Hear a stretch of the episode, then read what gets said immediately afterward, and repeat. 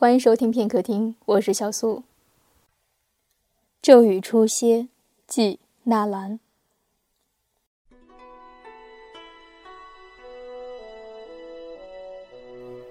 每个人随着季节的流转而仓促奔走，许多相似的情景，梦里也曾经有过。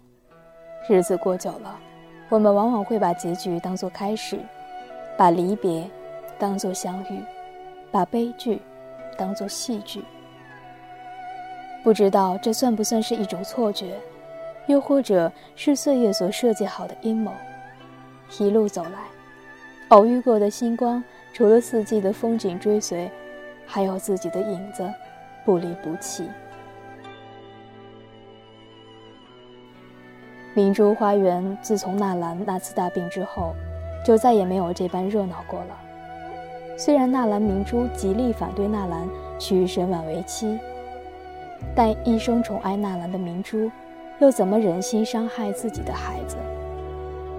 期间隔阂，无非是满汉之差，名门繁户之别。但纳兰却不讲这些，是他认定的，哪怕让他付出嗜血，也在所不辞。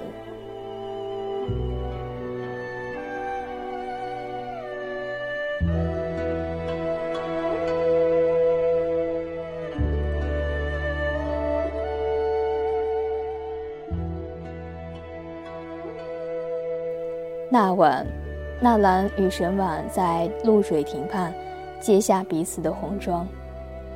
康熙没有为他的爱臣去道喜恭贺，明珠夫妇也没有为纳兰坐堂见证。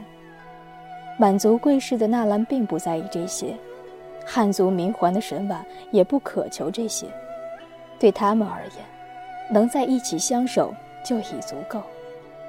但却得到了天下风流雅士、才华出众的各路名士的祝贺。露水亭畔，在那时也难复了昔日的平静。有多少情感可以等到流年暗换容颜，依旧不会更改？曾经有过的交集，终究会离散；执手相看的，终会成为背影。纳兰托好友顾贞观把沈婉从江南接到京都。那晚，鸳鸯枕、新背上的大朵牡丹，都是沈婉亲手缝绣的。屋内摆放着他的琴，桌案上放着他们的诗集，烛台上的龙凤红烛闪耀着灼灼的灯花，半掩的窗扉有晴朗的明月，几树垂柳在风中轻舞，像是如梦的江南。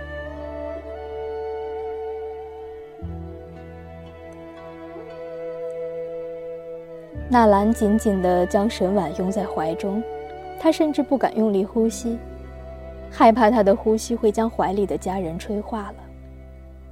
这是他生命里的第三个女子，就算他假装也好，故作也罢，他深刻地明白沈婉是他灵魂深处的挚爱，这样的爱，令他再也经不起失去，所以他不能容忍自己有丝毫的过错。他对着红烛，对着明月许诺，他将用生命来呵护这个女子。一生归尘。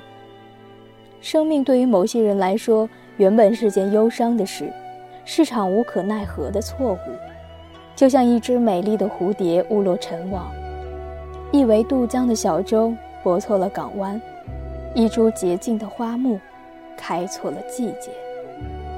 当生命走到尽头的时候，会感觉多年的跋涉，原来只是为了赴一场灿烂又落寞的结局。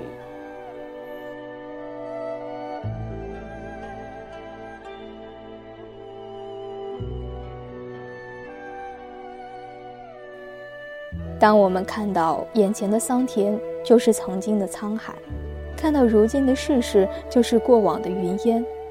看到今朝的诀别，就是昨天的相聚。其实这不过是将人类的一切幻境双手归还。这样想着，是否就可以从容那么一点？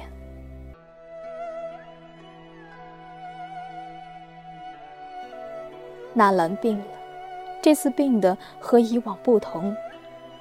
仅仅七天，七天后，纳兰他就离开了人世。那天是康熙二十四年五月三十日。那时沈婉已经有了纳兰的骨肉，名叫傅森。纳兰还未看到他的儿子，就匆匆离去了。他想和死神抗争，但身上的痛告诉他，这一切都是徒劳的。沈婉将自己的一切作为赌注，她是一个输不起的女子。所以，当众人以为她会不堪一击时，他却比任何人都坚强。那种誓死不悔的平静与无畏，带给人一种潮湿的感动。爱到极致，真的是无畏，是无牵。死亡只不过是一种形式，一个过程。它是一把锋利的刀，可以斩断生命。却斩不断深重的情谊。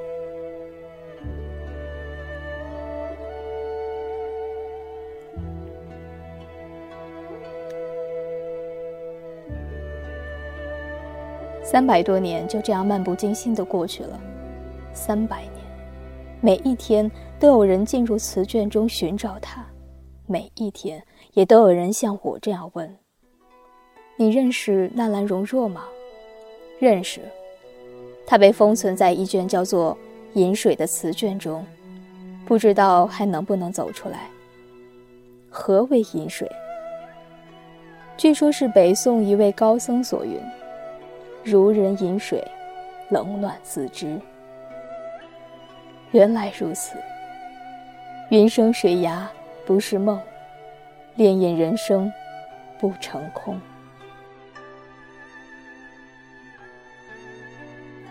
转手望向窗外的天空，昨夜虽雷声滚滚，但今日天也早已放晴。收回思绪，端起冲泡已久的香茶，再品，茶已凉。